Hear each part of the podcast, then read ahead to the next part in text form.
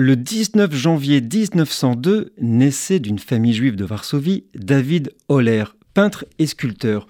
En 1903, il immigre à Paris pour exercer son talent de peintre et sera naturalisé français en 1937. Astreint au statut des Juifs instauré par le régime de Vichy le 20 février 1943, il est arrêté par la police française à son domicile lors d'une rafle.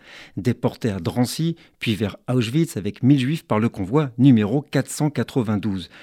Commis d'office dans une équipe de Sander Commando, il est chargé de récupérer tout objet de valeur sur les cadavres des chambres à gaz avant de les charger dans les fours crématoires.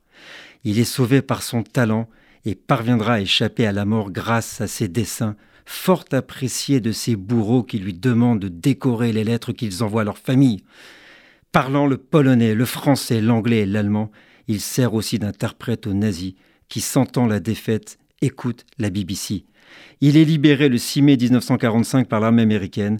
Après la guerre, il devient un témoin visuel de premier plan du processus d'extermination. Son seul moyen de supporter l'horreur vécue est de peindre pour ne pas oublier des œuvres considérées aujourd'hui comme un témoignage visuel de première importance. Nous sommes le 19 janvier.